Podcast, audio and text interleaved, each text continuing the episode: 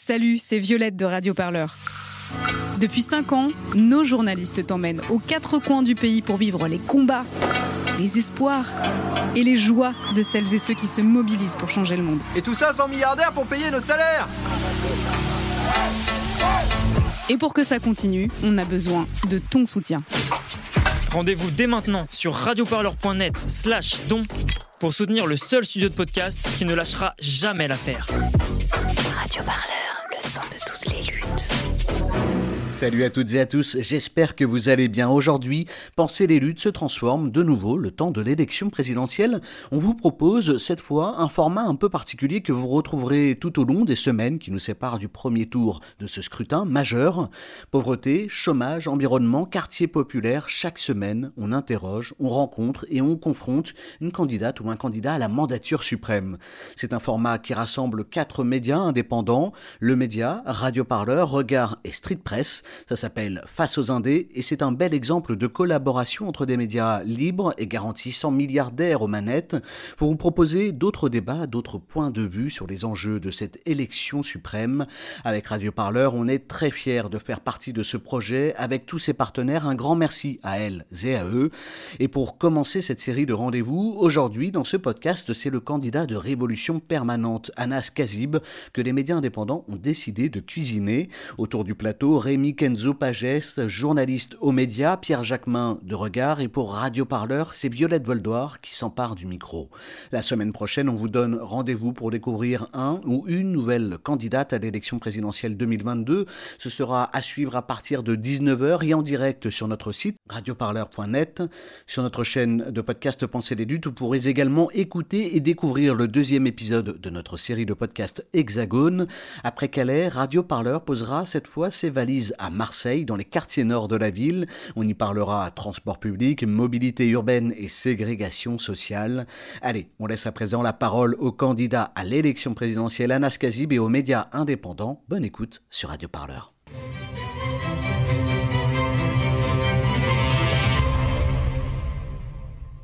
Bienvenue dans le premier Face aux Indés, en direct, l'émission hebdomadaire des médias indépendants pour l'élection présidentielle. Ici, sur ce plateau, vont défiler les candidats que nous avons invités. Ils vont répondre aux questions de quatre médias indépendants qui se sont associés Street Press, Regard, Radio Parleur et Le Média. Ensemble, à quatre rédactions, on va essayer d'aborder autrement cette campagne présidentielle et faire vivre le pluralisme éditorial dans un contexte rance où la banalisation des idées de l'extrême droite semble désormais structurer le débat public. Ce soir, pour cette première, c'est le candidat de Révolution permanente, Anas Kazib, qui inaugure euh, cette émission. Bonjour Anas Kazib. Bonsoir.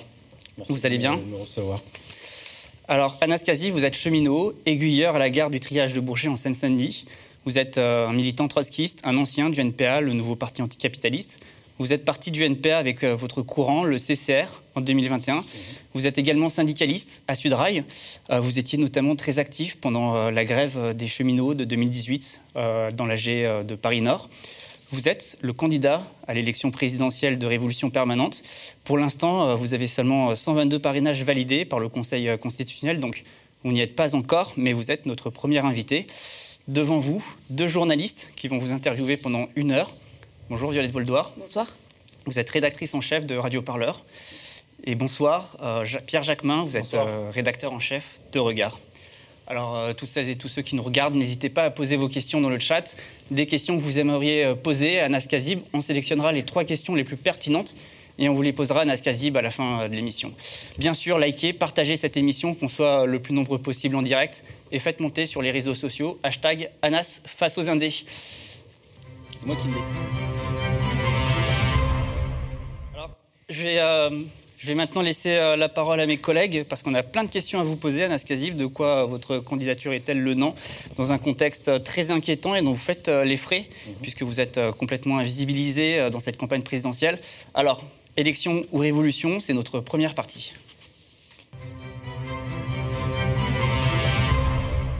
Je vous laisse la main. Vous avez décidé de commencer par parler de concentration des médias et du mouvement Stop Bolloré.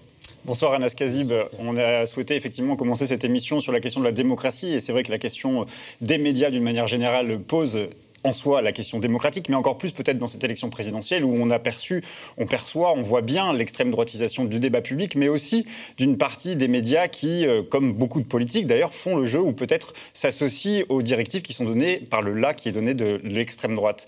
On voit, et il y a une initiative qui a été lancée hier par un groupement d'associations, d'intellectuels, de médias aussi, euh, qui a été lancée contre l'emprise de Bolloré sur les médias, la concentration, la fameuse concentration des médias, qui fait qu'aujourd'hui, un petit nombre de milliardaires dispose euh, d'une pluralité de médias.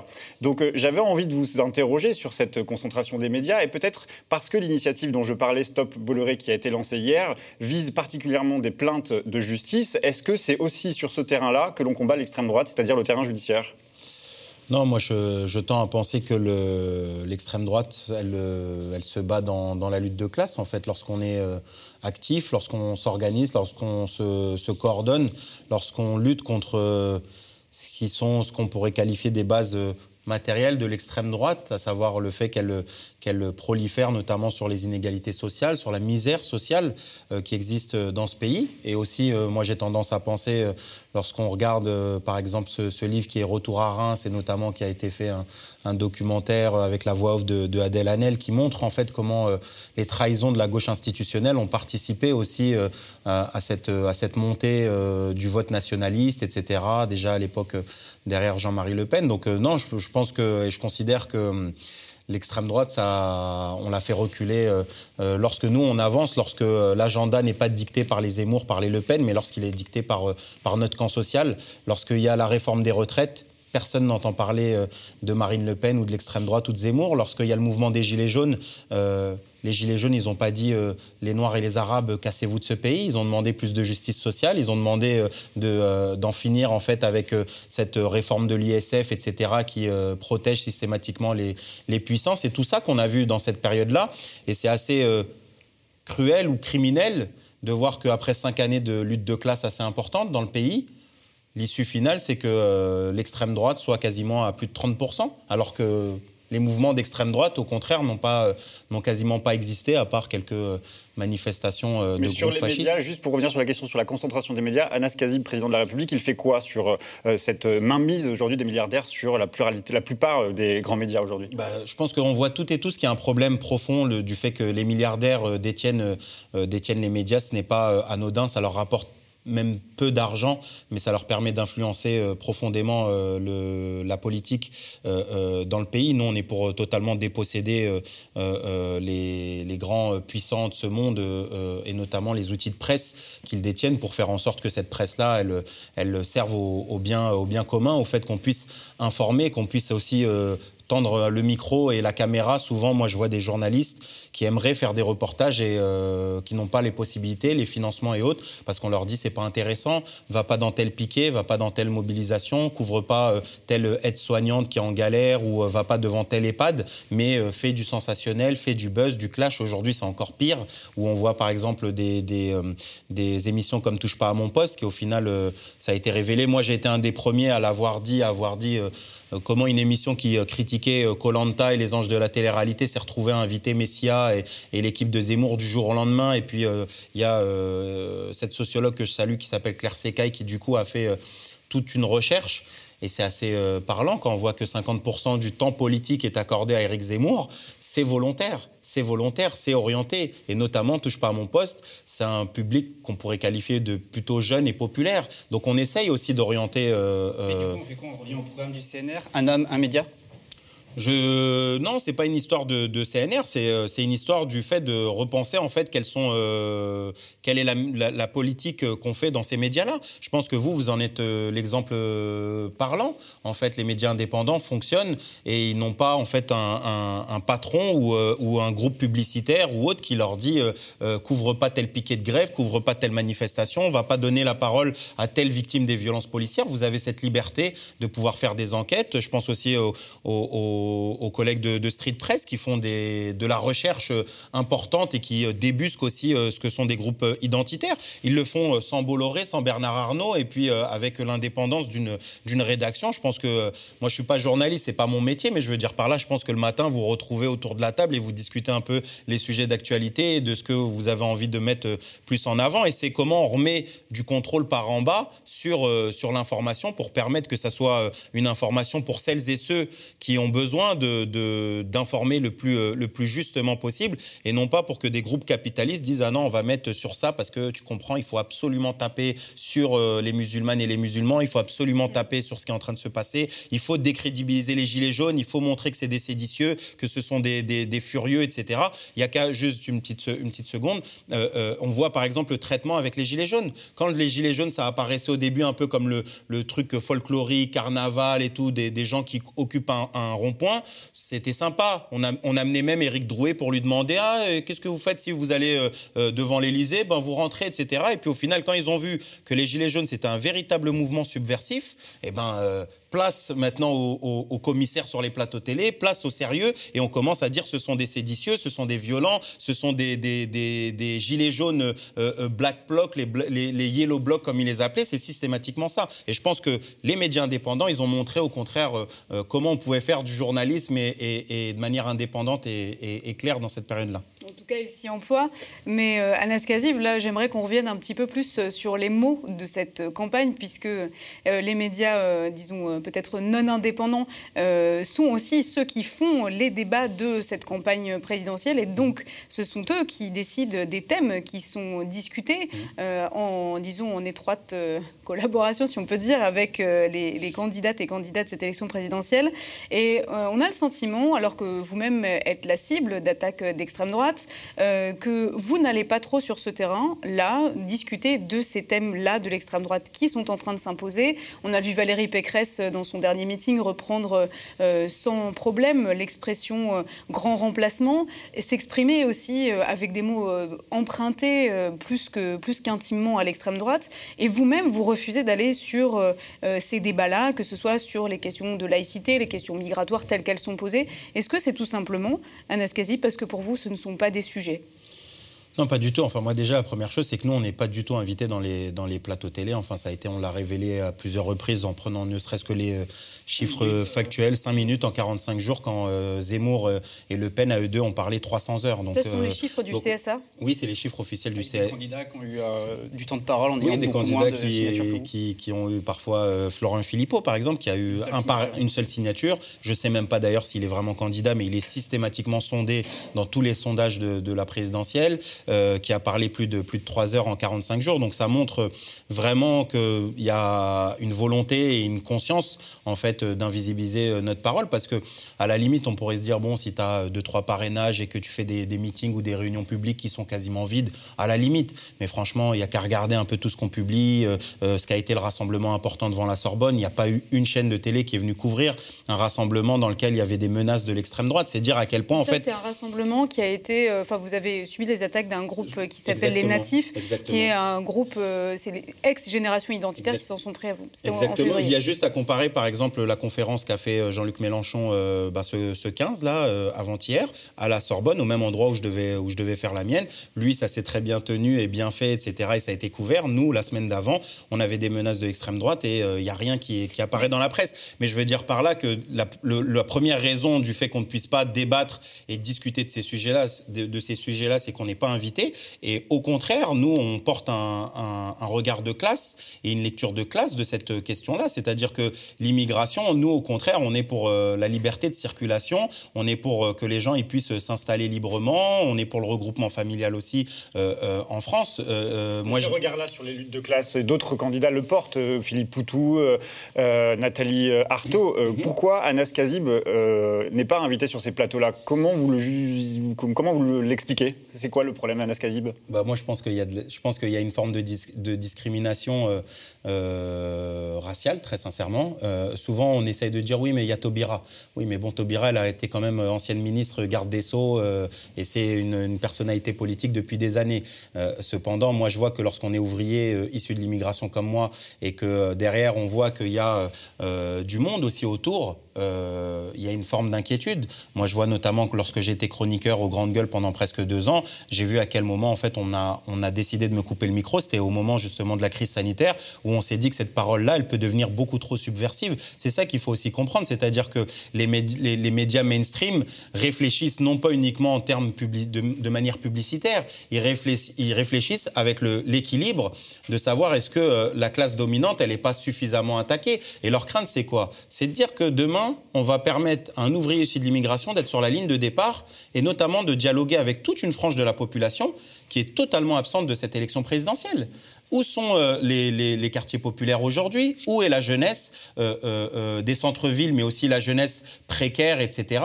Il n'y a qu'à voir, par exemple, dans les meetings. Nous, on rassemble modestement avec ce qu'on arrive à faire, mais c'est des meetings vraiment qui sont systématiquement pleins.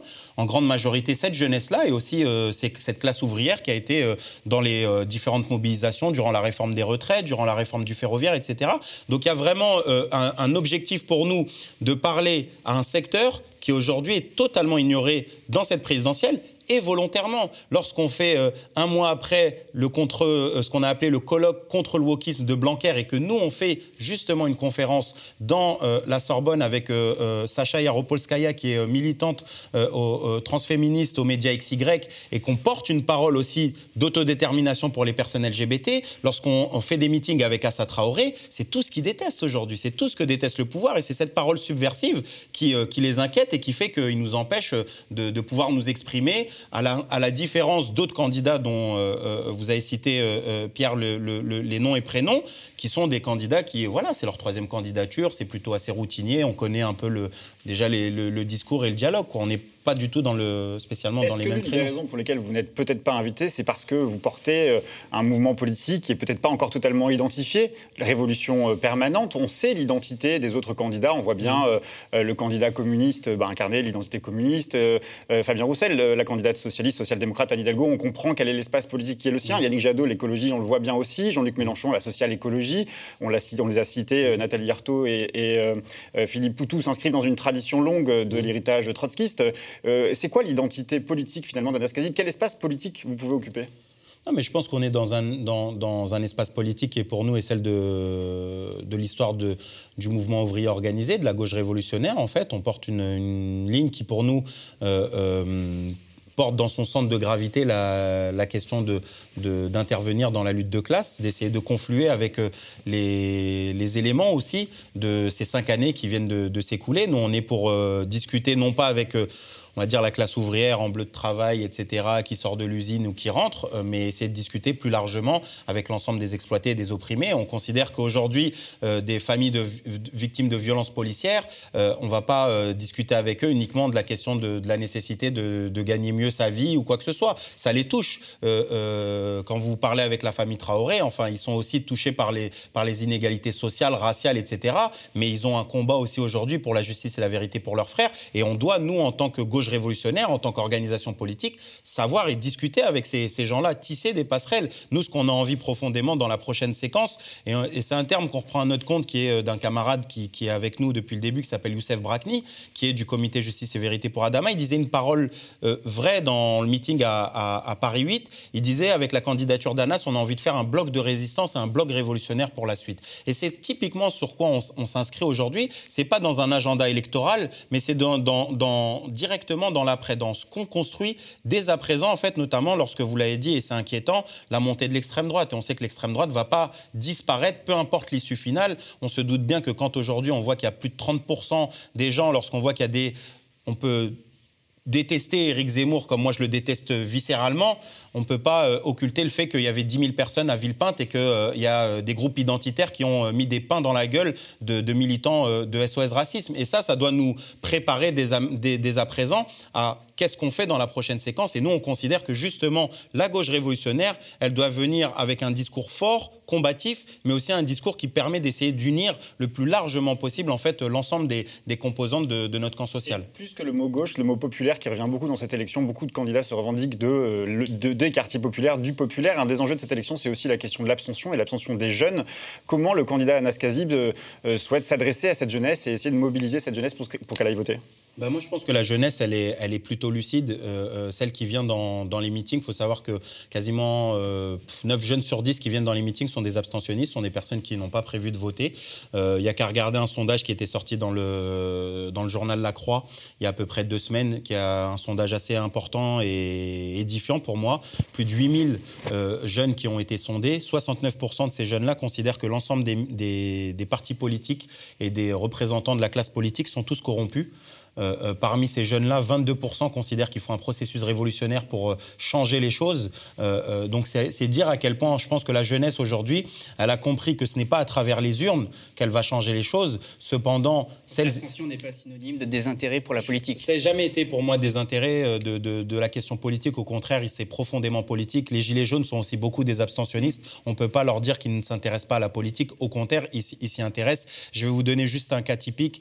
J'ai fait une réunion publique à Metz. Metz, c'est un bastion du mouvement ouvrier. C'est les anciennes mines, c'est la métallurgie, Florange et autres. Et puis, bien, les, quasiment 90% qui étaient dans la salle, c'était des abstentionnistes. Pourquoi? Parce qu'ils disent, nous, on a vu Hollande ici venir. On a vu euh, cette gauche institutionnelle venir sur nos piquets de grève, nous, nous vendre du rêve. Certains même avaient fait cette rencontre avec Montebourg quand il avait ramené des croissants. Il avait dit, j'ai rien ramené pour les négociations, mais je vous ai ramené des croissants. Ils l'ont vu profondément, en fait, cette gauche institutionnelle leur promettre des choses et les trahir. Et au final, quand on tend l'oreille, qu'est-ce qu'on entend? On entend ces classes populaires qui disent gauche comme droite, ça fait 40 ans qu'on nous balade, ça fait 40 ans qu'on nous snob, qu'on nous ignore en fait, qu'on fait rien pour nous. On nous promet des choses et puis au final, il y a rien derrière. Et je pense que profondément, même si les gens, je veux dire, sont pas marxistes ou révolutionnaires ou peut-être ne touchent pas du doigt la nécessité de changement profond de la société, au moins ils pointent tous du doigt le fait que de ce processus-là, tel qu'il est fait, ne permet pas en fait de changer les choses. Et comme dirait un collègue, moi,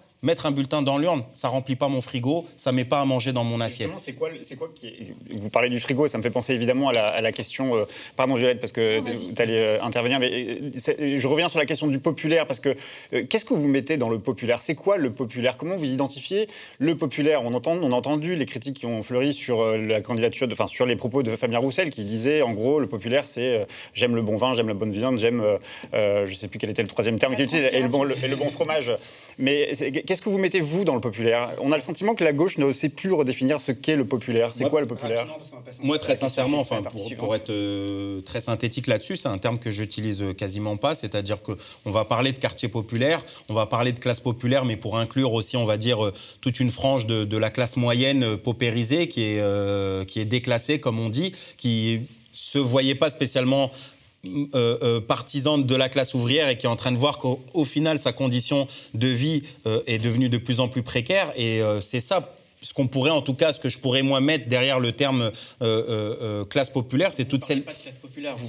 Moi, je parle pas de. enfin, nous, on parle de classe ouvrière, on parle de travailleuses et de travailleurs, on parle de celles et ceux, pour dire euh, de manière simple, qui n'ont que leur force de travail pour pouvoir vivre. C'est-à-dire, ils ne sont pas rentiers, ils ne sont pas, euh, ils ce ne sont pas des, gens qui ont hérité de, de l'entreprise du père ou de la mère ou autre. On essaie de discuter avec toutes celles et ceux qui se cassent le dos le matin, qui se réveillent, qui ont des difficultés, qui ont des euh, bouches à nourrir et qui n'arrivent plus à s'en sortir. Pour moi, on pourrait mettre la question des classes populaires dans ce cadre-là, mais nous, on fait le choix clairement de définir les choses, c'est-à-dire parce que trop souvent on a essayé de diluer les choses autour de la question de la citoyenneté, autour du qu'est-ce qu'on met derrière la citoyenneté? On met qu'il y aurait des hommes et des femmes égaux en droit. Eh ben moi je considère que euh, le SDF qui euh, fait la manche malheureusement devant la gare du Nord, même s'il a une pièce d'identité française dans sa poche, il est rien, il est en rien égaux en droit avec Bernard Arnault qui a exactement la même pièce d'identité dans sa poche. Et faire croire que des gens qui ont, qui sont à mille lieues, qui ne vivent pas du tout la même chose sous prétexte qu'ils peuvent aussi voter et qu'ils ont une carte d'identité dans la poche, ils auraient les intérêts communs.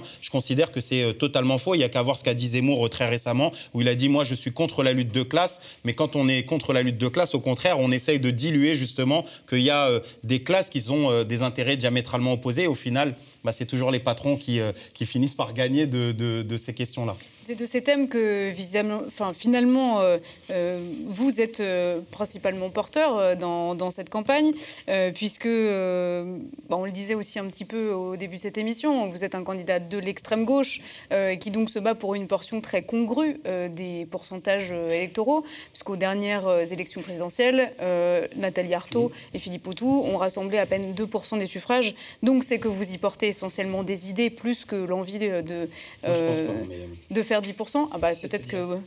Bah, Moi, je pense pas. Je pense que déjà, quand on regarde dans le, dans le rétroviseur, à un moment donné, en 2002, euh, alors qu'il y avait Jospin, etc., Chirac et autres, il y avait quand même des, des noms. Il y avait Noël Mamère, Taubira, euh, l'extrême gauche, la gauche trotskiste, à cette époque-là, elle a fait 10% avec Olivier Besancenot et, et, et euh, à l'époque Arlette Laguillet. Donc je C'est pense. un objectif pour vous d'arriver aussi à faire remonter l'extrême gauche à ce niveau-là? Ben, je pense que, en tout cas, nous, on- n'est pas là pour faire une candidature de témoignage. On est là réel. Ben, je pense que nous, on- on- si on nous permettait de pouvoir euh, euh, être plus présent dans les médias, euh, de lutter contre ce, cette, ce processus totalement antidémocratique des 500 parrainages, parce qu'en fait, nous, tout est conditionné par rapport aux questions des 500 parrainages. Enfin, je veux dire, Valérie Pécresse, elle s'est jamais levée le matin en se disant Eh mince, j'espère que les petits camarades sur les, les routes, ils vont réussir à les problème. Donc c'est pas, il y a qu'à regarder mardi dernier, elle a, euh, elle a euh, fait rentrer 575 parrainages juste en une seule journée, alors qu'elle les a dépassés largement à elle seule. Elle cumule l'équivalent de quatre candidatures. Ça, c'est un scandale profond. C'est-à-dire que nous, on est obligés, qui sommes des, des travailleurs, qui sommes des jeunes, etc., on est obligés de faire tant de sacrifices. C'est un défi immense pour nous et on aimerait être en train de se préoccuper de l'agenda politique, de qu'est-ce qu'on dit euh, sur les plateaux télé, de ce, qu'on dit euh, face à Baba, face à BFM, face à ceci, face à cela. On est, tout ça, on n'a on n'a pas le droit. Et je considère que euh, quand on voit la trajectoire de Zemmour, qui euh, démarre à quasiment 2%, il fait 3, 5, 7, etc. Et on voit au final, dans les, dans les, dans les euh, euh, temps d'antenne, ça ne fait qu'augmenter. À un moment donné, si Anas Kazib, on pourrait se poser la question de cette manière-là. Est-ce que si Anas Kazib avait parlé 150 heures dans les 45 derniers jours, comme euh, Éric Zemmour, si on avait laissé Anas Kazib parler de l'augmentation des salaires, du partage du temps de travail, de la gratuité des transports, de la transition écologique, si on avait permis pendant 150, 150 heures, et je vais même dire mes camarades Philippe Poutot et Nathalie Arthaud, parce que si on prend Macron, Pécresse et Zemmour, et qu'on remplace Nathalie Arthaud, Philippe Poutot et Anas Kazib, on voit bien que si les trotskistes avaient permis pendant euh, presque 500 heures parler de leur programme, de leurs idées, etc., on voit très bien qu'on ne serait pas à, à- à 0,5 ou 1%. Justement, au programme. On va maintenant passer à la deuxième partie euh, de cette émission, donc euh, justement dédiée au programme. Le vôtre, il est intéressant parce que justement, il place en son cœur la question de la classe ouvrière et de la lutte des classes.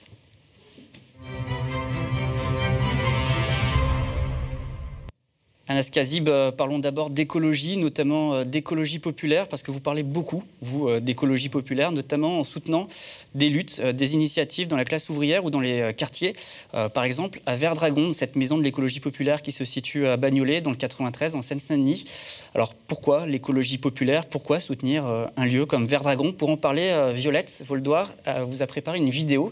On regarde.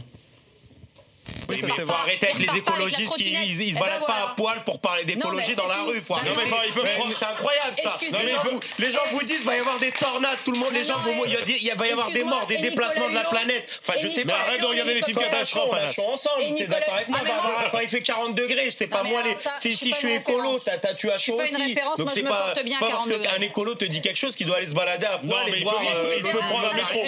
Ce capitalisme et ce système bourgeois, en réalité, il nous envoie à la dérive toutes et tous. C'est-à-dire qu'aujourd'hui, on a appris que si on ne meurt pas des guerres impérialistes de la bourgeoisie pour des intérêts du capital, pour des intérêts des grandes entreprises et autres, aujourd'hui, on finit par mourir des crises climatiques. Qu'ils le sachent, la Terre n'est pas en crise, le climat n'est pas en crise, le climat ne, ne- pas de lui-même, on le détruit. 57% des émissions de gaz à effet de serre, c'est de l'effet de l'agro-business. On parle beaucoup euh, d'écologie, on parle rarement euh, de l'écologie euh, populaire en fait. C'est ça le type d'écologie dont on a besoin.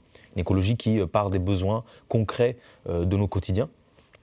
Et surtout une écologie qui implique tout le monde. Parce qu'en fait, la transformation, la transition écologique qu'il va falloir enclencher, il va falloir être très nombreux à la soutenir et on va être tous, toutes et tous concernés. On nous renferme dans l'image selon laquelle les écolos ou la question écologique concerne uniquement les classes moyennes bobos des grandes villes. Ce n'est pas vrai, c'est ce qu'on voit, mais ce n'est pas vrai. Il y a une réalité de terrain historique qui est que à partir du moment où il y a de l'auto-organisation, c'est-à-dire où il y a des habitants, des habitantes euh, qui veulent s'organiser pour résoudre des problèmes qui les concernent dans leur quotidien, il y a un blocage, soit institutionnel, soit autre, mais qui fait que, ben, euh, en, fait, on ne trouve pas de lieu pour s'organiser. Euh, il faut s'organiser dans les bars, etc., pour essayer de, de s'en sortir, en fait, tout simplement. On est à un stade, par rapport à l'urgence climatique, où on peut plus se permettre de diviser, de euh, jeter l'opprobre, etc. Notre priorité à nous, c'est de construire un mouvement populaire et radical pour le climat. Et ce, ce mouvement-là, il est fondamentalement antiraciste, il est fondamentalement féministe, il est fondamentalement antiproductiviste, etc. etc. Anas Kazib, moi je vous ai préparé cette euh, petite vidéo parce qu'on vous y voit, donc euh, ça rappelle des bons souvenirs, là, n'est-ce pas, chez les GG, sur RMC, euh, mais on vous y voit aussi sur, au camp climat. donc ça, c'était en 2020, c'était le camp climat qui s'était tenu à Paris, où vous étiez venu discuter syndicalisme et, écologie aussi avec, avec les participantes et participants de ce camp climat. Et puis le dernier interlocuteur, Gabriel Mazzolini, lui est, donc une sorte de cheville ouvrière de Verdragon, cette maison de l'écologie populaire que vous soutenez. Vous avez d'ailleurs rencontré euh, euh, Fatima Wassak du Front de Mer, qui est euh, la cofondatrice du, du, Front de Mer et puis de ce lieu aussi qui porte une écologie vraiment populaire dans les quartiers populaires. Mais j'aimerais qu'on revienne d'abord un peu, avant de reparler du terrain et de ces luttes dans lesquelles vous êtes ancré, de votre programme, puisque à la fois vous êtes beaucoup sur ces terrains-là, vous y, vous y déplacez, vous vous y exprimez, et quand on lit votre programme, un peu comme ce que dit Gabriel Mazzolini d'ailleurs, euh, on voit que la question écologique, elle est articulée à celle du féminisme, à celle de l'antiracisme, mais aussi, et peut-être la plus importante d'entre elles, à celle du contrôle ouvrier des entreprises, la nationalisation euh, de secteurs qui sont euh, clés pour l'économie. Alors, est-ce que dans le programme d'Anas Kazib, finalement, l'écologie, c'est un peu le dernier wagon, son mauvais jeu de mots, qu'on raccroche au programme, ou est-ce qu'elle est simplement soluble dans la question de la production? Non, je pense tout d'abord que, euh, que la question de l'écologie est peut-être celle qui permet le plus de, comprendre l'urgence révolutionnaire, en fait. Euh...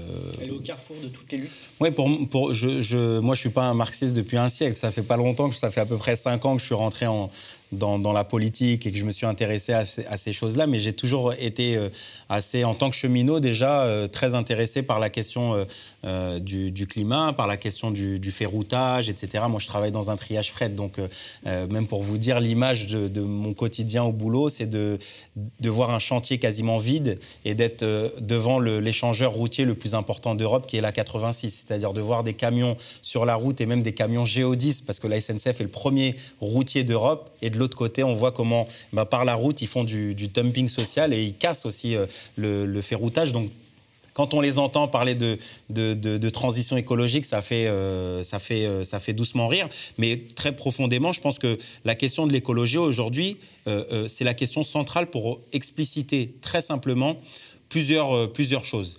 La nécessité déjà que le contrôle ouvrier est primordial pour pouvoir faire une transition écologique. Pourquoi? Parce que nous, on dit, on ne peut pas faire cette transition écologique avec celles et ceux qui nous ont mis dans euh, euh, cette situation. Euh, moi, je ne peux pas faire ça avec Patrick Pouyanné, le patron de Total, le patron d'Areva ou, le patron de Aramco, la société saoudienne qui pollue quatre fois et demi de plus que, la France. C'est pas possible à un moment donné. C'est-à-dire qu'il n'y a pas, comme moi je dis souvent, la Terre, elle n'est pas en train de, de s'auto-détruire ou, de, quoi que ce soit. Il y a un système capitaliste, il y a un système productiviste qui fait qu'il tire au maximum le, comment dire, la Terre.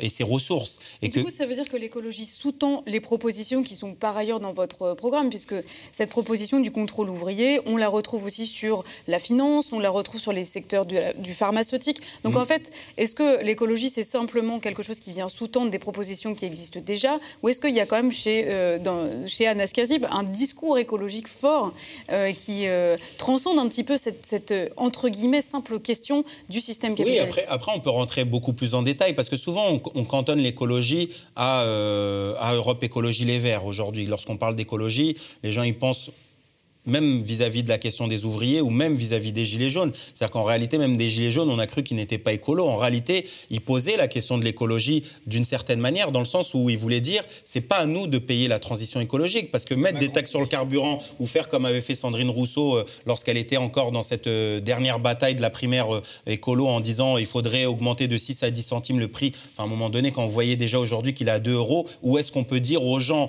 dans ce pays dans lequel il y a le mouvement des gilets jaunes qui disent on n'arrive plus à vivre qu'il faut encore augmenter de 6 à 10 centimes. Donc je pense qu'il faut comprendre le, globalement la stratégie, mais après, bien entendu, sur, nous, on, discute sur ce qu'est l'obsolescence programmée, on discute sur la question de, des, comment dire, des, super fermes animales, etc., du domaine de l'agrobusiness qui produit quasiment 57% des, des émissions de gaz à effet de serre, c'est l'effet de, de l'agrobusiness, la question de la surpêche, etc. Enfin, on essaye d'évoquer toutes ces choses-là.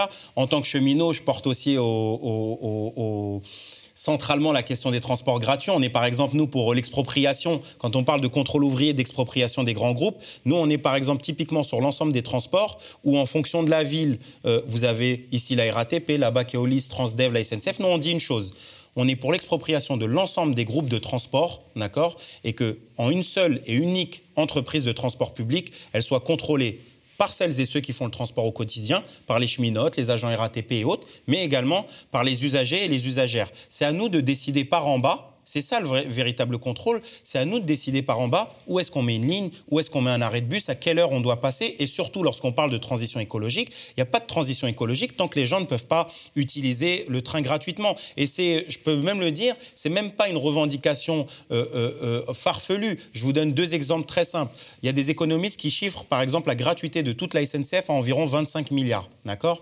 Le coût du routier, c'est estimé chaque année sur l'État à plus de 100 milliards d'euros. C'est-à-dire entre les, infrastructures, mais également le coût de la santé. Et il y a un chiffre qui, pour moi, est central, c'est celui de Santé publique France. Santé publique France dit chaque année 40 000 morts des suites de la pollution de l'air.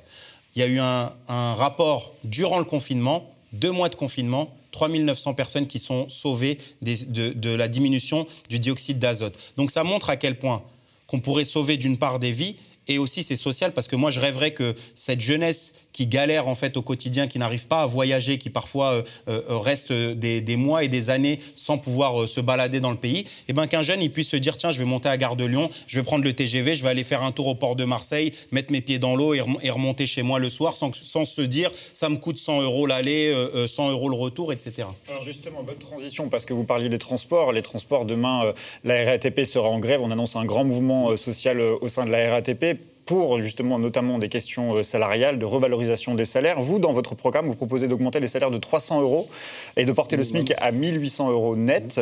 Vous dites que, le, que en fait, contre le chômage de masse, il faut répartir le travail. Est-ce que ça veut dire que euh, dans votre programme, dans votre pensée, dans votre euh, manière de conduire le pays demain, votre, votre objectif, c'est aussi le plein emploi? Est-ce qu'on doit travailler tous demain, tout le temps?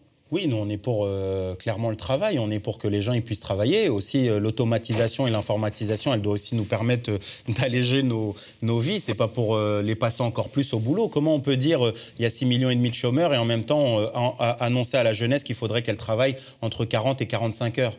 Mais comment, s'il y, a du boulot pour 40 et 45 heures, pourquoi il y a 6 millions de chômeurs alors? Pourquoi il y a des heures supplémentaires encore qui sont effectuées? À un moment donné, je ne sais pas, il faut, il faut partager euh, ce temps de travail entre euh, tous les bras disponibles. C'est primordial, ça permet notamment de permettre à, à, des gens de pouvoir partir aussi à la retraite, euh, à la retraite plus tôt. Ça permet aussi à cette jeune...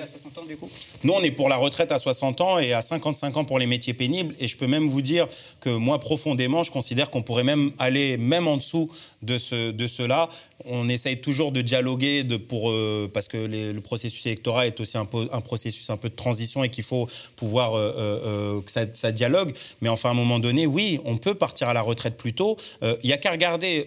il y a deux catégories qui sont frappées par le chômage. C'est les 18-25 ans et les plus de 50 ans. Parce qu'un patron, à un moment donné, pourquoi il prend, embauche plus personne après 50 ans? Parce qu'il considère déjà qu'il faut les embaucher avec leur expérience et du coup avec le, salaire qui va avec. Et puis au final, il préfère toujours un jeune qui euh, est inexpérimenté, qui est plus malléable, etc., plutôt qu'une personne, une personne plus âgée avec plus d'expérience. Et c'est pour ça que notamment ces deux catégories-là, elles sont frappées par le chômage. Enfin, à un moment donné, on ne peut pas s'imaginer, quand moi je les entends dire 67 ans, mais est-ce qu'on s'imagine, euh, euh, il y en a qui parlent de pilote d'avion, je trouve que c'est un bon exemple, mais est-ce qu'on imagine un, mécano euh, chez Speedy ou chez Midas à 67 ans en train de changer un, moteur, une courroie de distribution? À un moment donné, quand vous regardez dans votre quotidien, on voit très bien à quel point il y a des métiers qui sont très difficiles et que c'est pas possible en fait, et que ce n'est pas juste une question, parce que souvent on met ça uniquement sur les capacités physiques, mais le travail c'est pas pour aller jusqu'au moment de, crever et, et de plus pouvoir rien faire, c'est aussi de comment je profite de ma vie,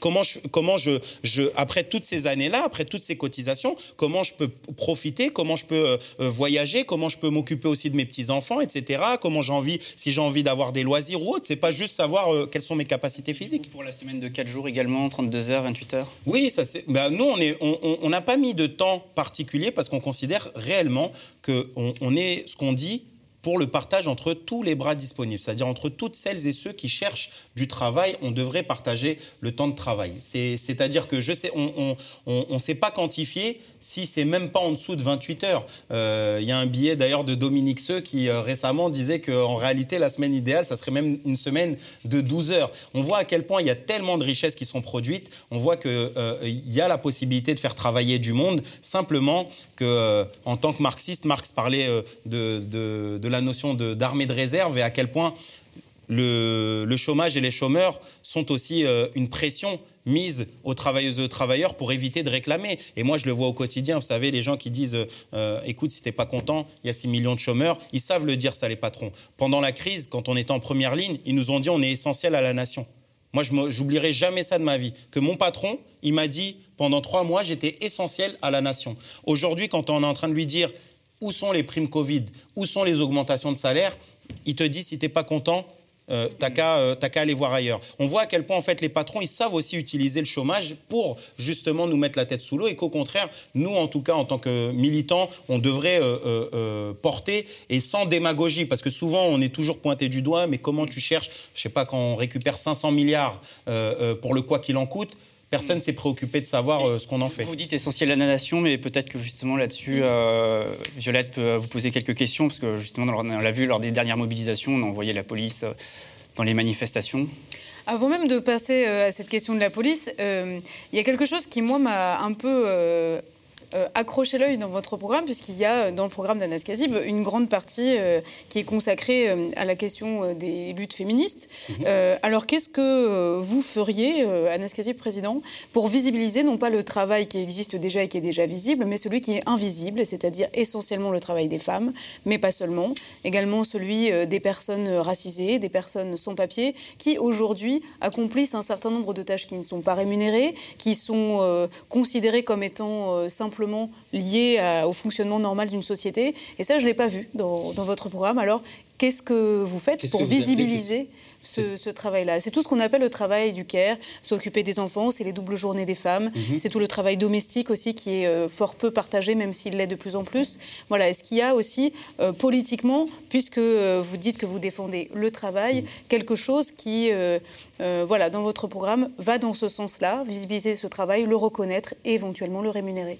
Mais nous, de toute façon, on est pour, pour faire en sorte déjà que tout le monde puisse avoir de quoi vivre euh, au quotidien. C'est-à-dire que notre programme, il s'articule sur plein de choses. C'est-à-dire, il y a la question des salaires, des allocations, etc. Mais il y a aussi, par exemple, lorsqu'on va parler de, de mal logement et autres, c'est-à-dire que ça contribue. C'est tout un système, en fait, qui permet et qui contribue à faire sortir les gens de la précarité et de, des situations dans lesquelles, dans lesquelles ils vivent, et notamment de celles et ceux dont vous parlez, qui n'ont même pas le droit de pouvoir euh, travailler aujourd'hui. Je pense notamment aux femmes qui portent, qui portent le voile et à qui même on interdit, en fait, qui, au final, dans l'éducation nationale, sont là pour les sorties scolaires, sont là pour accompagner, parfois même maintenant, on commence à essayer de, faire en sorte qu'elles n'accompagnent plus personne. Mais au final, euh, moi, je dis que ces personnes-là, elles méritent de pouvoir travailler. C'est pas de les maintenir dans l'invisibilisation. Enfin, moi, notre souhait, c'est pas de faire en sorte que ces gens-là continuent à, galérer au quotidien, mais c'est au, contraire de faire en sorte que ces personnes-là, elles puissent avoir, euh, avoir un travail.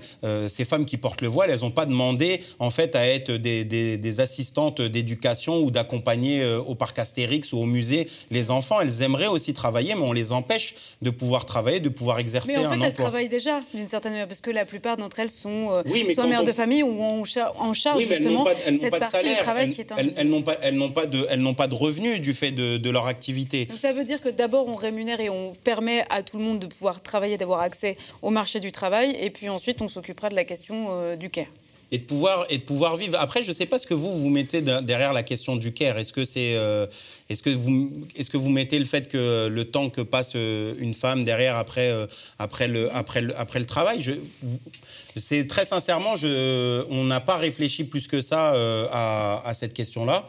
Pour être très sincère, Parce que pour nous, de, de base, on part du principe qu'il faudrait une allocation en fait pour toutes celles et ceux qui n'ont pas la possibilité de vivre dignement. Et que euh, euh, il faudrait aussi repenser toute euh, la domination de la société patriarcale en fait et de tout ce qu'elle fait peser notamment en grande partie sur les femmes. Moi je pense notamment à des chiffres assez incroyables que 84% des familles monoparentales c'est une, une mère qui, qui a des enfants qui a cette justement cette double journée. Je pense aussi à ces femmes là qui ont de l'endométriose et qui parfois ben, sont obligées de se mettre en arrêt maladie parce qu'elles ne peuvent pas travailler. Et puis avec les journées de carence, se retrouvent à perdre de l'argent chaque mois et à devoir gérer une famille, etc., des enfants. Parfois, il y a aussi des maris, euh, lorsqu'ils divorcent et qui partent, et euh, c'est la galère pour récupérer ne serait-ce que euh, les allocations pour, pour que les enfants ils puissent, ils puissent aussi avoir de, quoi vivre. À un moment donné, il y a toute cette question-là à, à, repenser. Et pour nous, c'est, on va dire, c'est un schéma global sur comment on repense déjà une société dans lesquelles on se débarrasse de ces inégalités sociales qui frappent, euh, qui frappent euh, notamment celles qui ont, euh, comme on dit parfois certains, la double peine, le, la besogne du travail et aussi celle de, de la vie de famille. Anas Kazib, on s'est promis ici, euh, face aux Indés, de parler des sujets dont on ne parlait pas ou peu, en tout cas dans cette campagne électorale. Et c'est vrai que la question de l'éducation, qui est centrale, euh, la question de l'école publique, euh, est assez peu débattue et assez peu entendue dans cette campagne présidentielle. Euh, J'avais envie de vous entendre. On sait tous, on a vu que ce quinquennat d'Emmanuel Macron va être assez dévastateur dans le domaine de l'éducation nationale, l'éducation publique. Les enseignants se mobilisent depuis très longtemps, avant même d'ailleurs le quinquennat d'Emmanuel Macron, mais d'autant plus avec cette période de, de la crise sanitaire qui a montré euh, comment tout reposait sur les enseignants. Euh, comment Anas Kazib, président de la République, reconstruit, repense l'école publique de demain? Brièvement, parce qu'il faut ensuite qu'on passe à la question aussi de la police. Ça marche, mais, mais très synthétiquement, en fait, sur la, sur la, sur la question de l'éducation nationale, en fait, nous, c'est le, le, même fonctionnement, c'est-à-dire sur euh, euh, qu'on va prôner, par exemple, pour la question des transports, de l'énergie ou autre, c'est-à-dire que c'est les grands domaines dans lesquels nous, on considère que ce sont à celles et ceux qui font l'éducation nationale de la pensée aussi au quotidien. Aujourd'hui, on, est, on dépose possèdent de plus en plus euh, euh, les professeurs, les... mais pas que, parce qu'il y a des AED, des AESH, il y a un certain nombre de gens qui faire à l'éducation nationale, et au final, euh, on leur met des inspections du travail. On essaye, c'est notamment la loi RIAC, où on veut faire en sorte que les directeurs et les directrices d'établissements de, deviennent quasiment des, des nouveaux patrons ou patronnes. C'est comment ils ont essayé de, de rendre l'éducation nationale à l'image du privé, à l'image des entreprises. Les subventions publiques aux, aux, aux établissements privés non, mais après, moi, je, je, considère que de toute façon, il faut une éducation nationale euh, public. populaire, publique et populaire, dans laquelle, notamment, ce sont euh, euh, les, le personnel de l'éducation nationale qui repense de fond en comble, en fait, ces questions-là. Il y en a plein qui disent on n'est même pas obligé de faire 8 heures en classe, on pourrait faire énormément de choses, on pourrait aller au musée, faire des découvertes, en fait, beaucoup plus importantes, éveiller aussi la conscience des enfants. Et je pense qu'en tout cas, nous, modestement, c'est pas à nous de penser à la place de, des, des premiers concernés, mais on, on considère que, comme moi je suis cheminot, c'est pas un professeur qui va m'expliquer comment le rail doit fonctionner. Et de la même manière, quand on parle notamment de contrôle ouvrier, il faut le comprendre de cette manière-là, c'est-à-dire étendu aussi à ces domaines d'activité-là, et, que les mieux euh, à pouvoir penser et réfléchir, et ils l'ont montré de plus belle manière durant la crise sanitaire, ils ont dit quoi durant ces grèves-là? Laissez-nous, on sait gérer, on est capable aussi de faire nos propres protocoles sanitaires, on est capable aussi de repenser en fait euh, l'éducation nationale, sauf que aujourd'hui euh, Blanquer, avec ses différentes réformes, avec toutes ces attaques, avec aussi euh, cette forme de criminalisation où on parle de profs absentéistes, lorsqu'on fait toutes ces choses-là, à un moment donné, il essaye de déposséder du pouvoir celles et ceux qui, sont, qui, sont, qui font l'éducation nationale au quotidien. Donc c'est comment on remet du contrôle par en bas de ces domaines-là. Alors malheureusement, euh, l'horloge tourne, donc on va devoir zapper la prochaine question pour pouvoir euh, passer ensuite à la question euh, actu. On enchaîne.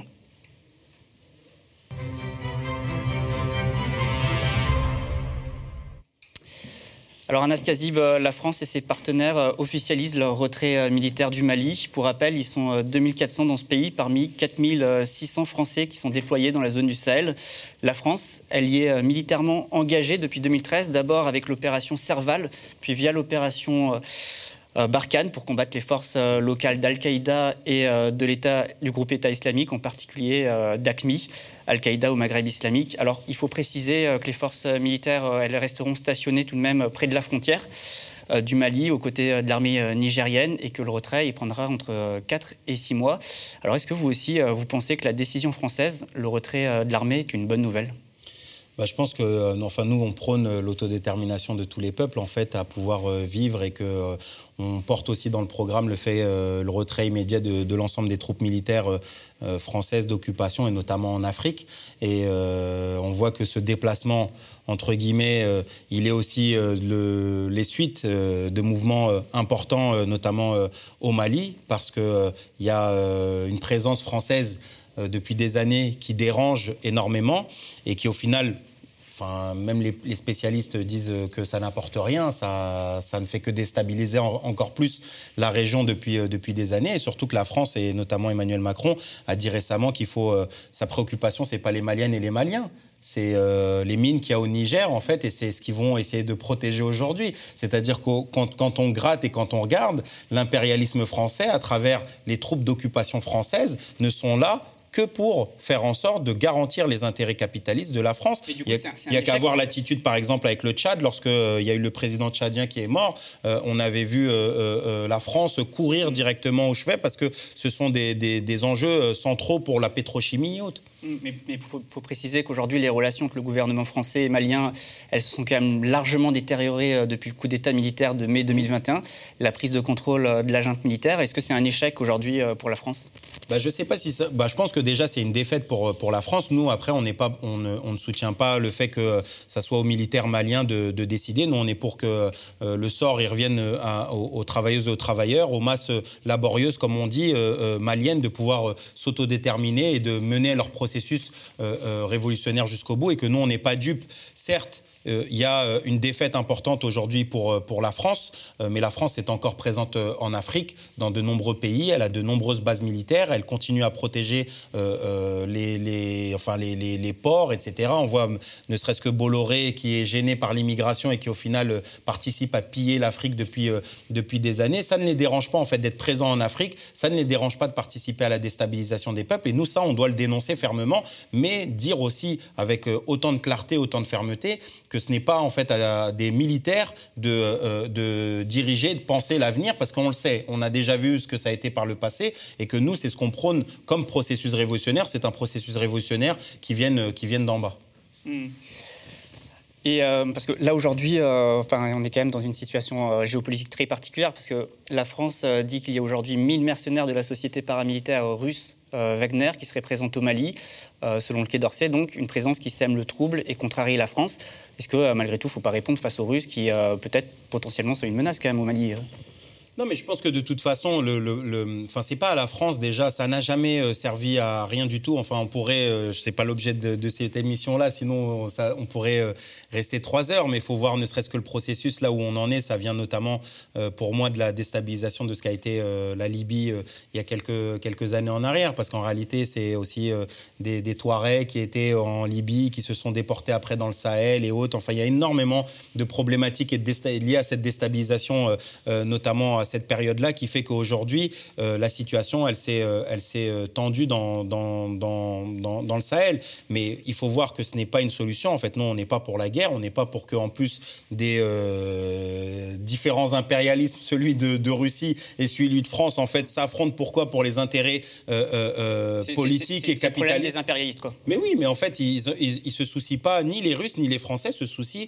de l'avenir et, du peuple malien. Et donc, moi, je pense que c'est en tant que militants euh, révolutionnaires aujourd'hui, nous ce qu'on prône, et on envoie toute notre solidarité, notre fraternité en fait à, ce peuple-là qui, se soulève, et on les invite vraiment à lutter pour euh, leur émancipation, pour leur, autodétermination, comme on dit, jusqu'au bout, en fait, qui dégagent toutes celles et ceux qui viennent pour profiter des richesses du Mali, qui viennent pour profiter et piller, en fait, aussi l'Afrique. Parce qu'il ne faut pas se mentir que c'est aussi toutes ces batailles géopolitiques, c'est systématiquement pour repositionner des pays, etc. On voit par exemple ce que fait la Chine, etc., ce qu'elle a fait en Afrique. On voit comment ils se repositionnent pour essayer, aujourd'hui euh, euh, de, récupérer notamment euh, les territoires qui appartenaient jusqu'à présent à la France. Et c'est vrai que la France aujourd'hui, elle est en difficulté. Mais nous, on dit c'est pas le remplacement de la France par la Russie, mais c'est au contraire à tous ces impérialistes d'être chassés de l'Afrique et c'est aux Africaines ou aux Africains de reprendre de possession pleinement de leur pays et de leur avenir. Pour l'instant, il n'y a que Anne Hidalgo euh, qui s'est prononcée pour. Euh, enfin, qui regrettent le, départ des troupes. On va passer à la question. Malheureusement, mais c'est toujours, toujours systématiquement la même chose.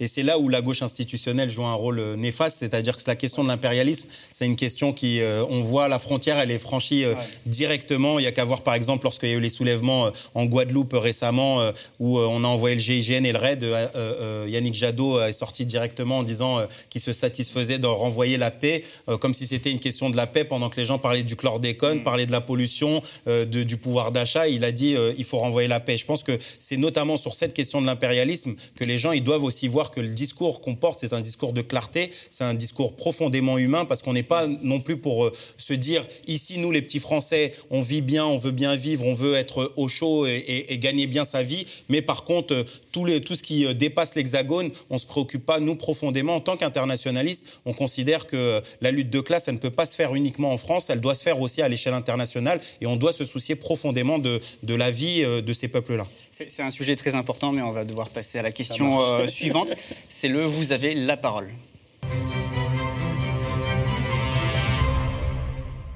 C'est condensé en tout cas. Oui, bah, il y a, y a un chrono. Une heure, vous voulez euh, aborder plein de sujets. Mais... c'est sûr que ce sont des sujets très importants, mais malheureusement, il y a beaucoup de sujets euh, très importants.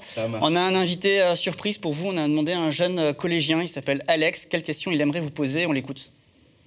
Bonjour Anas Kassib, je me présente, je m'appelle Alexandre Mananti-Tricot. Je suis en classe de 3e au collège Georges Politzer et en stage de 3e au journal Regard à Bagnolet. J'aurais une question à vous poser. Est-ce que vous êtes pour ou contre le droit de vote des 16 ans? Et si vous êtes pour, comment vous feriez pour que les jeunes avant 16 ans puissent se politiser beaucoup plus facilement pour qu'arrivés à l'âge de 16 ans, ils ne se disent pas euh, le vote c'est quelque chose où j'ai la flemme parce que je ne connais pas cette personne et je ne sais pas euh, lui euh, quelle conviction il défend, mais plutôt qu'ils se disent ah bah je me suis renseigné là-dessus, ça je sais ce que c'est, donc je peux aller voter pour lui pour peut-être changer quelque chose. Voilà, ce sera tout. Anas Kazib, bah, votre réponse? bah, c'est simplement oui. Euh, on, est pour, euh, on est pour que la jeunesse elle puisse euh, s'exprimer, elle puisse voter, elle puisse décider aussi de, de son avenir. Enfin, c'est pas euh, je sais pas. La jeunesse à partir de quel âge? Bah, À partir de 16 ans. Et puis même, on pourrait même réfléchir euh, en dessous. Enfin, je sais pas. Moi, je vois par exemple, et j'ai des, euh, des, des, lycéens, il y en a qui ont 14 ans, 15 ans, qui participent à la campagne pleinement, qui prennent même leur, leurs parents et ils ont demandé. Oui, pour moi, campagne, pour, pour aller chercher des parrainages, ils, ils vont, ils font les routes, notamment du côté de la Gironde, avec leur père, leur mère, etc., pour aller voir les maires. Et moi, je trouve assez dingue que des jeunes de, de 14 ans, 15 ans qui s'intéressent à la politique, euh, qui participent à une, à, une, campagne, à ma candidature, ne puissent même pas euh, s'exprimer. Et c'est aussi une fierté de voir ça. Et c'est tellement touchant de se dire qu'il y a des jeunes qui pourront pas voter et qui se mobilisent. Et je pense que le, ce jeune-là euh, en est la preuve. Après, pour la deuxième partie. La politique, ça passe un peu par les urnes quand même. Comment? La politique, ça passe un peu par les urnes quand même. Non, mais il faut pas se. Faut, qu'on soit abstentionniste ou qu'on vote, faut pas se mentir que la présidentielle est une fenêtre de tir politique importante. Enfin, à un moment donné, nous, on fait des meetings dans lesquels on parle de transition écologique on parle de féminisme, on parle de violence policière.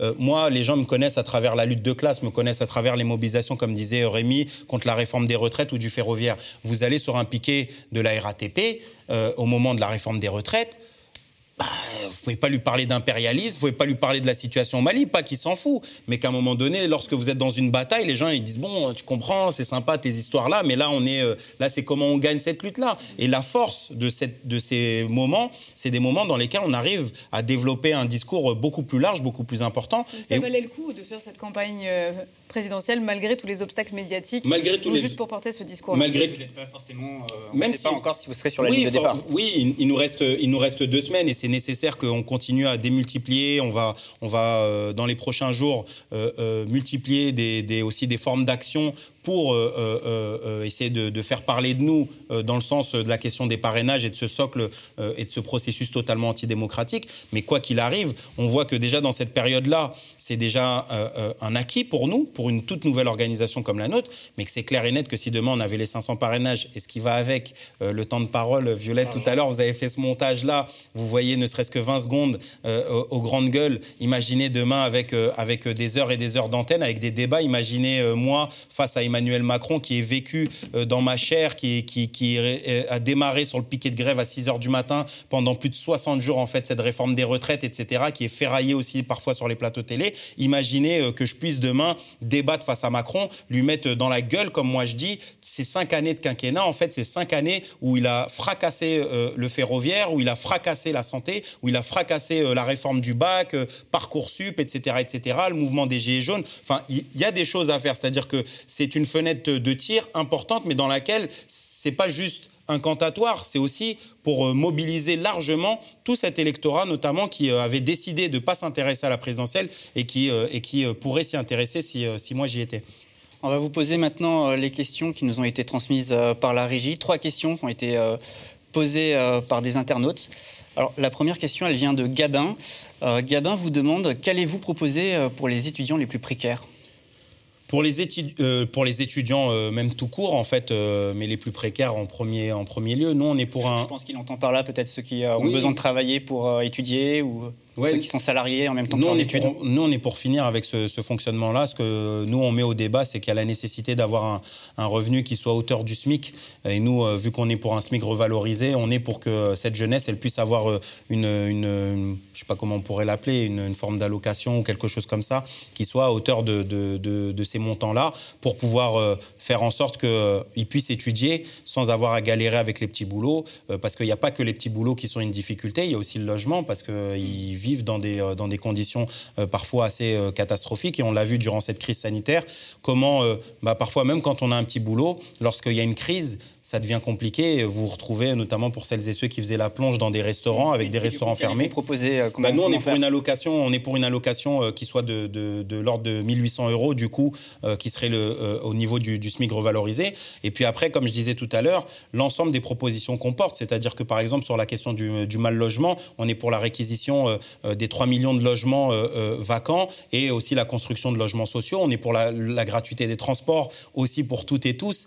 et donc, on considère que l'ensemble de ces mesures-là, pour un jeune euh, qui puisse avoir un revenu pour pouvoir notamment étudier, qui puisse pouvoir prendre les transports gratuits et avoir un logement euh, digne, euh, on considère que déjà c'est à milieu de ce qu'aujourd'hui vit un jeune à galérer, où on se satisfait même d'avoir mis pendant un temps des repas à un euro au Crous, et on fait ça, on, on dit que c'est limite la huitième merveille du monde, et on laisse les gens derrière galérer. Non, nous on considère que ces gens, c'est cette jeunesse, elle mérite d'avoir un avenir c'est euh, les futurs travailleuses et travailleurs de ce pays et ils ont le droit de pouvoir euh, étudier convenablement et aussi de permettre, euh, parce que ça, ça ne va pas avec la question de la précarité, mais on est notamment pour la suppression de ce qu'a été la réforme Blanquer, du bac, Parcoursup. On est pour une, des universités ouvertes pour toutes et tous. On est pour en finir gratuite. Emmanuel Macron, il, a, il on est pour en finir avec les écoles élitistes, on est pour en finir avec euh, les écoles dans lesquelles il faut payer 7 000 euros, 8 000 euros pour faire du design, du dessin,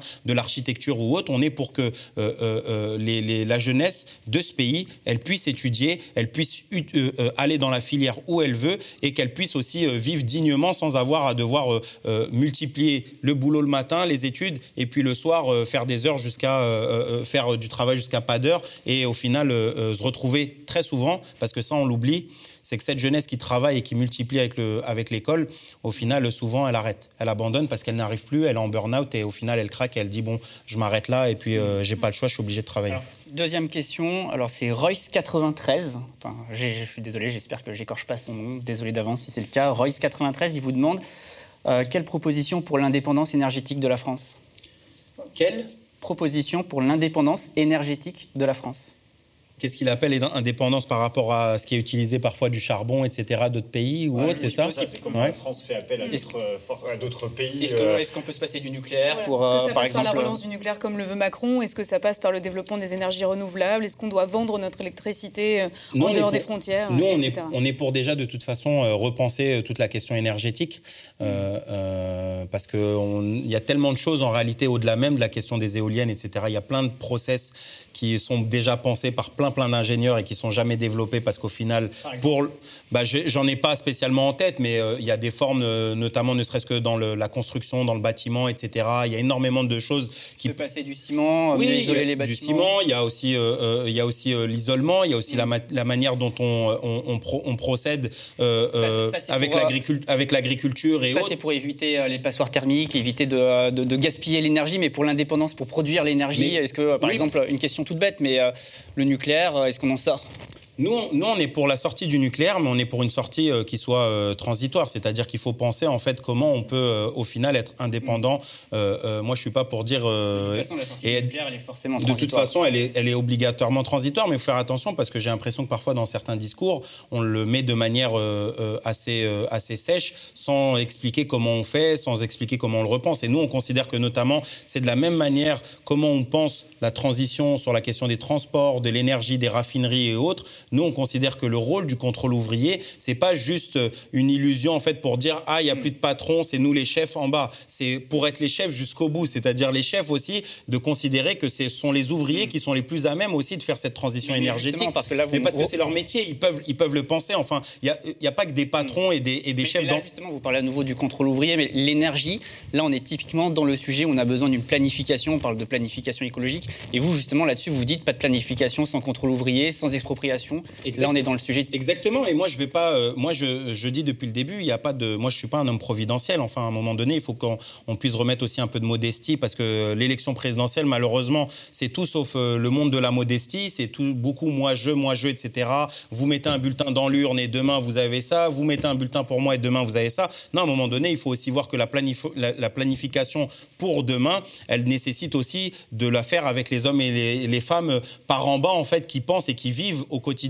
Et, cette planification, elle ne peut pas se faire contre les gens qui travaillent. On ne peut pas euh, euh, penser la suite et notamment l'indépendance euh, énergétique sans discuter aussi avec les ingénieurs, avec les gens mm. qui, qui la... ce, que vous me dites là pour répondre à cette question très concrètement, c'est qu'aujourd'hui vous n'avez pas vraiment de réponse. tout ça va se construire collectivement mais, demain, quoi. Mais de toute, enfin, c'est pas qu'on n'a pas de réponse. Bien sûr, on a une réponse, mais pour nous, le problème c'est que on aimerait avoir une réponse qui, si c'est une réponse dans le sens où quelle du coup, quelle serait la, la future énergie qui nous permet d'être indépendant, etc.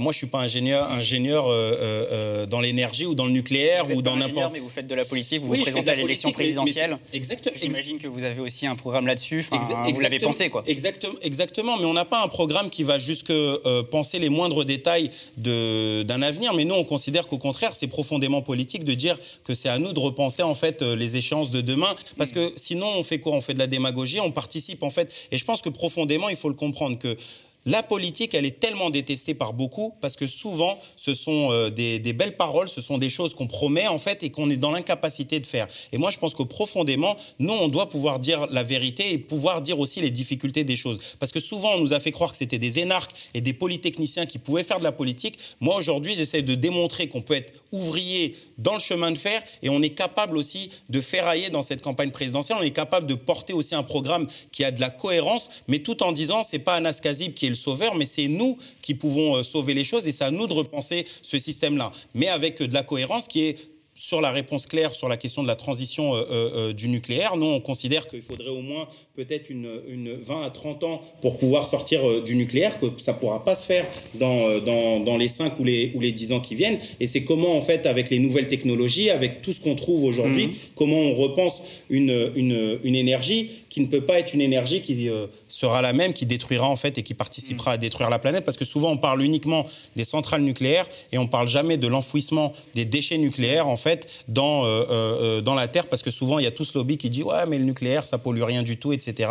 Si ça pollue, parce que euh, demander où, sont euh, les, déchets et où ils sont enfouis. Alors très rapidement, parce qu'on euh, a un petit peu dépassé le temps, mais ce serait dommage de ne pas vous poser cette question parce qu'elle est, elle est, elle est très intéressante. Oui, ça va parce qu'on est sur Internet, on n'a pas, voilà, mais on n'a pas forcément les mêmes contraintes que les autres, mais quand même, c'est Alexiel Le Neko. Encore une fois, j'espère que je, je, fourche pas un petit peu sur la prononciation du nom, qui, qui, qui pose cette question. Donc dernière question avant la fin de l'émission. À quel niveau pensez-vous qu'il faudrait euh, revoir les programmes d'histoire pour améliorer l'étude des chapitres qui concernent euh, le commerce triangulaire et euh, la colonisation. Question quand même très intéressante. Donc,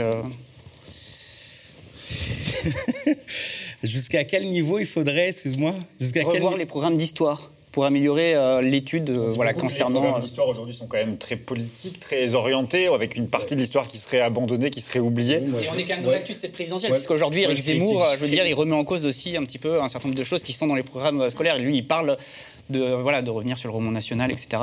oui, mais oui, mais parce qu'il veut mettre les, grands hommes idéalisés par lui, mm. qui au final euh, sont des, hommes qui ont participé à des boucheries, euh, mm. des massacres, etc. Non, les moi, femmes oubliées dans l'histoire. Les femmes oubliées, mais il y a énormément de choses. Mais moi, souvent, je dis même mon processus, c'est-à-dire que moi, je suis arrivé au trotskisme, mais Trotsky, euh, c'est un demi-paragraphe dans un livre de troisième, on n'en parle jamais. C'est-à-dire que même toute la, la question marxiste, etc., toute l'histoire de notre camp social n'est pas est, est, totalement absente mais après, ça fait partie du même processus de refonte totale de l'éducation nationale et qu'au contraire, on va devoir repenser aussi euh, quels sont les programmes, qu'est-ce qu'on va enseigner aussi dans l'éducation nationale, entre guillemets, de demain. Et ça, ça pourra se faire uniquement lorsque, euh, notamment, euh, la classe aujourd'hui qui domine et qui a l'intérêt, justement, à pas enseigner certaines choses, en fait, soit totalement dépossédée de ce pouvoir-là. Et je pense que profondément, moi, j'entends le fait de l'immédiateté et de souvent, avec l'élection, on veut demain, demain matin, ce qu'on fait. Il faut voir aussi qu'il y a une classe dominante Marx disait cette phrase que moi j'adore, que la pensée dominante, c'est la pensée de la classe qui domine. Et oui, euh, la pensée de la classe qui domine, elle va jusqu'au fond de la, de la classe de, du, collégien pour essayer de, dès à présent, de lui inculquer les valeurs républicaines, la citoyenneté, l'éducation civique. Et c'est euh, tout ça, on va devoir le reprendre de fond en comble, euh, mais ça, ça va devoir se faire avec, avec les historiennes, les historiens, avec les intellectuels de, de, notre pays pour pouvoir repenser justement un programme. C'est vrai qu'on vous a pas beaucoup entendu là-dessus sur les questions d'histoire, parce que par exemple, on a entendu dans les débats euh, Jean-Luc Mélenchon et Éric Zemmour euh, se, euh, se fighter quoi, sur cette question, mais vous, c'est pas forcément la question C'est leur compétence. Après, moi, j'ai jamais entendu Jean-Luc Mélenchon parler d'un piquet de grève de la RATP ou de, du mouvement des Gilets jaunes ou de, de, de Baba Kargay qui a pris 5 balles dans le dos alors qu'il était menotté. C'est-à-dire que chacun, il discute de ce qu'il a envie. Moi, je suis pas le plus jeune sénateur de France, je suis un ouvrier, je travaille en 3-8. Vous complémentaire à la gauche, non? Vous devez vous rassembler, non? C'est pas un sujet pour vous? Non, moi, je pense qu'il faut se rassembler profondément et moi, j'appelle au rassemblement. J'étais devant la Sorbonne, on a appelé au rassemblement le plus large possible. Malheureusement, il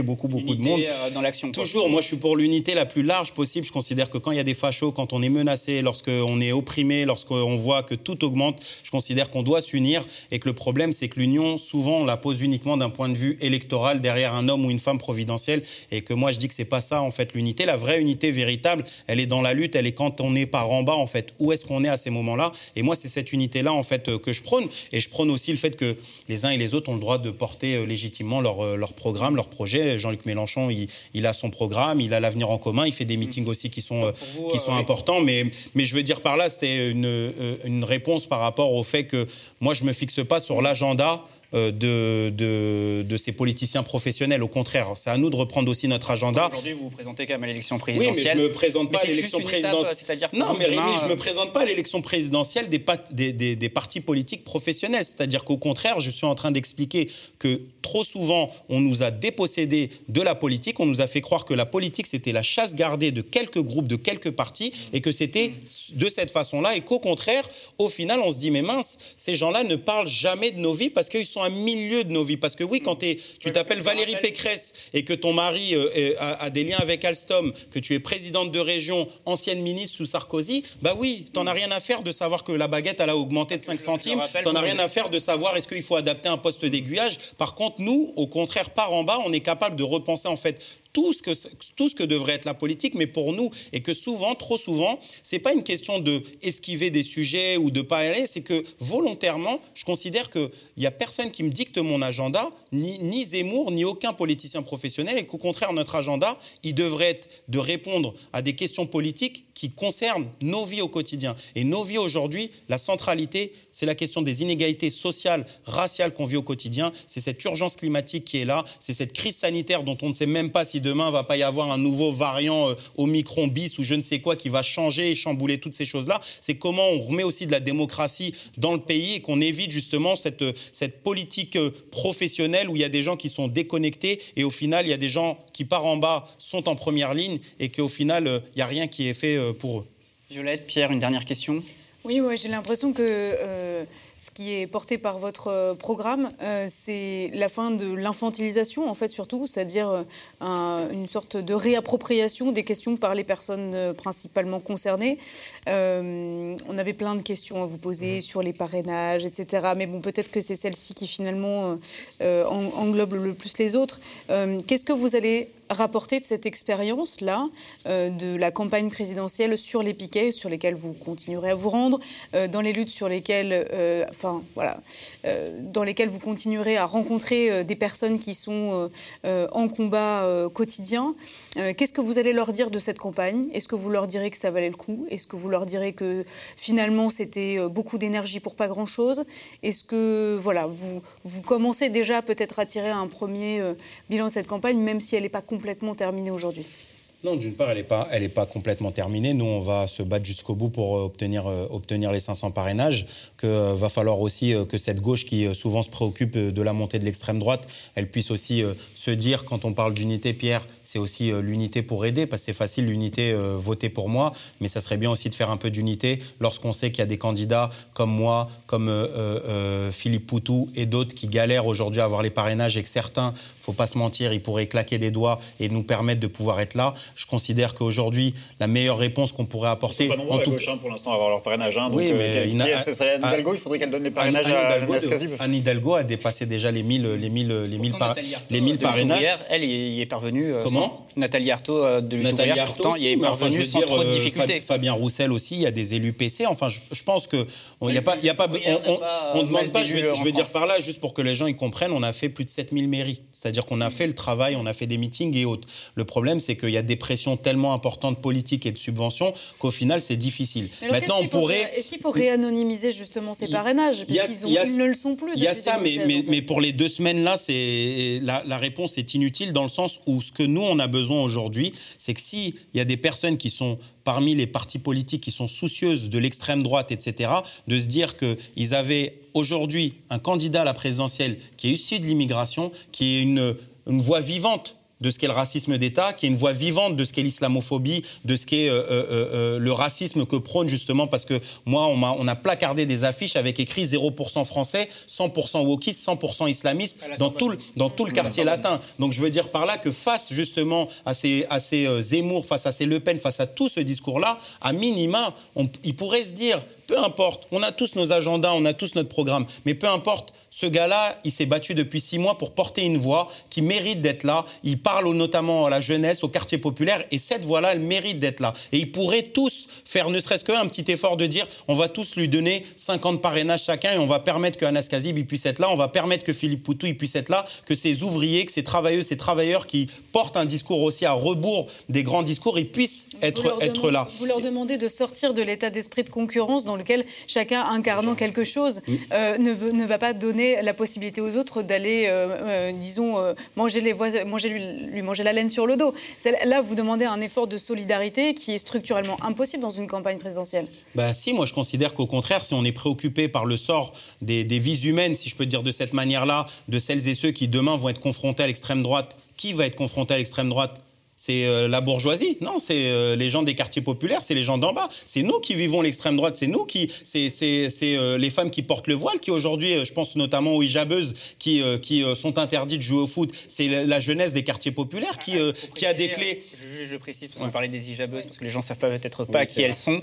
Euh, donc ce sont des femmes qui jouent au foot euh, en portant un foulard. Et qui, portent le voile. Et, ce, et, ce, et ce sont, et ce, sont les cas comme, comme Adama Traoré, comme Cédric Chouvia et d'autres qui vivent le plaquage ventral, qui vivent mhm. la clé d'étranglement. C'est nous qui voyons ces choses-là au quotidien. Et je pense qu'on mérite aujourd'hui, si on veut vraiment être sincère et dire qu'on veut aussi que ces gens-là s'intéressent à la politique, même pour demain, il faut pouvoir aider. On ne peut pas juste dire l'unité, c'est l'unité derrière moi et ça m'arrange bien que tu n'aies pas tes 500 parrainages, mais la vraie unité, c'est de se dire qu'on peut porter euh, aussi des discours. Sauf, euh, sauf Kanas mais ce sera la dernière question, et je vais essayer de faire vite.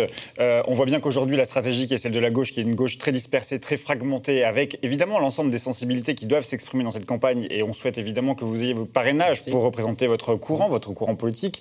en tout cas, moi, à titre personnel, je l'ai dit publiquement. Peut-être que cette émission sera utile aussi, elle s'adressera aussi à un certain nombre d'élus locaux qui pourront vous soutenir.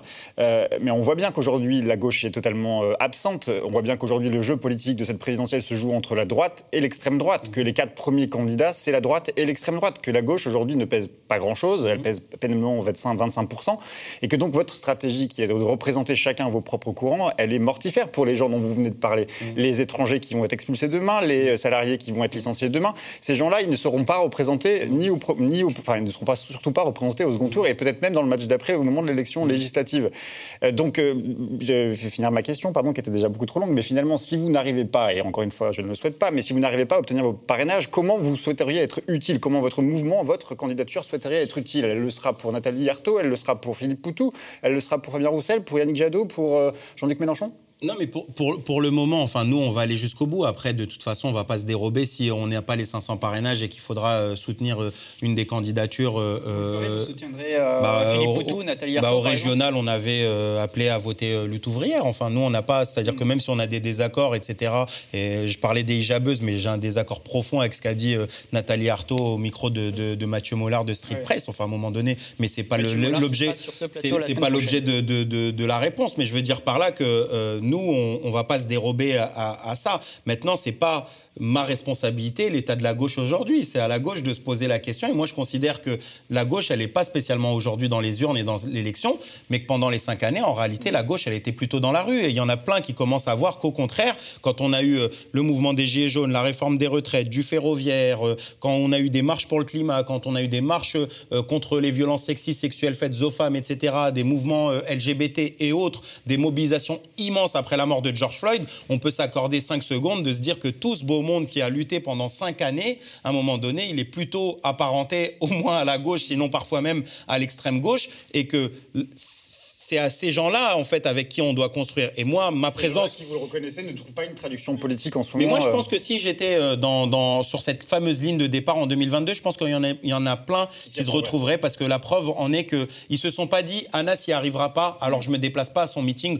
Au contraire, ils viennent dans les meetings. Encore euh, il y a quelques jours, j'étais à Rennes. On n'a personne à Rennes. Je veux dire par là, Révolution Permanente n'existait pas à Rennes. On fait une réunion avec plus de 150 personnes dans le quartier populaire de Villejean. Donc, à un moment donné, il faut voir aussi que euh, cette parole-là, elle peut s'exprimer dans cette élection présidentielle, elle peut donner l'envie à plein de gens de s'intéresser, de venir et de participer à cette, cette vie politique durant cette période-là, mais bien après, c'est ce que je disais tout à l'heure et ce que, et ce que disait mon camarade Youssef Brakni, c'est ce bloc de résistance et ce bloc révolutionnaire pour la suite. Et nous, on a envie que notre discours, ils euh, dialoguent profondément. Et que si demain on avait la possibilité d'être présent sur cette ligne de départ, dans les débats, dans les émissions de télé, qu'on pouvait marteler en fait notre discours et montrer à quel point il peut être offensif dans la période, comme le veut Zemmour de sa manière, c'est-à-dire de dire à quel point il y a un choc civilisationnel, que euh, ça peut pas se faire de manière pacifique. Ce monsieur qui est condamné et qui est un multirécidiviste condamné, condamné pour haine raciale et haine religieuse, qui a 150 heures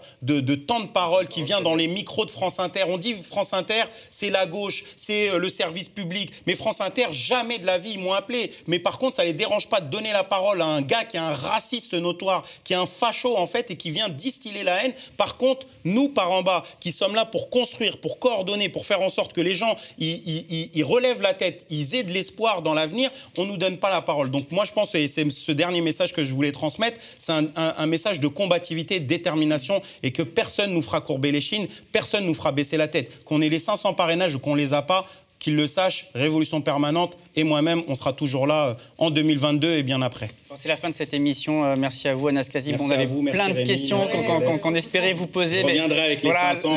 La, prochaine fois, euh, bah, j'espère, pendant la campagne présidentielle. Merci. Merci également à toutes les équipes de Radio Parleur, de Regard, de Street Press et du Média. Merci à vous aussi, parce que vous étiez très nombreux pendant ce live à nous regarder. Et je le rappelle, hein, n'hésitez pas à partager, à liker et même à commenter cette émission. Ça, ça, ça nous aidera, ça nous fera du bien. Euh, bonne soirée, à la semaine prochaine, 19h, toujours en direct et surtout, euh, n'oubliez pas, soutenez les médias indépendants. On a quasiment un suicide de paysans tous les jours. Il n'y a pas de transition écologique sans lutte de classe, mais il n'y a pas non plus de transition écologique sans internationalisme. Je le dis comme je le pense, hein. je trouve qu'il y a là-dedans beaucoup d'amateurisme. Je suis candidate à la présidence de la République. L'écœurement, de la frustration. Et quand il y a une élection, ben, on se dit, ben oui, on y va aussi parce que ça fait partie du combat. Pour défendre le pouvoir d'achat, c'est d'abord d'augmenter les salaires. Un SMIC à 1800 euros brut. Si les élections menacer l'ordre social existant, je peux vous dire, du jour au lendemain, elle sera interdite. Nous allons lancer dès aujourd'hui un programme de nouveaux réacteurs nucléaires. 14 EPR. En avant, c'est la fête. Nous, on ne veut plus en voir un seul.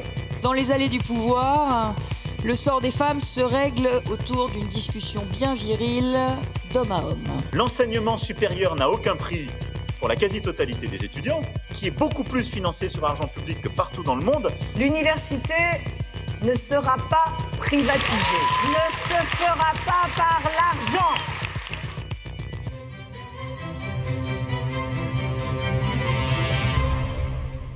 Salut, c'est Violette de Radio Parleur.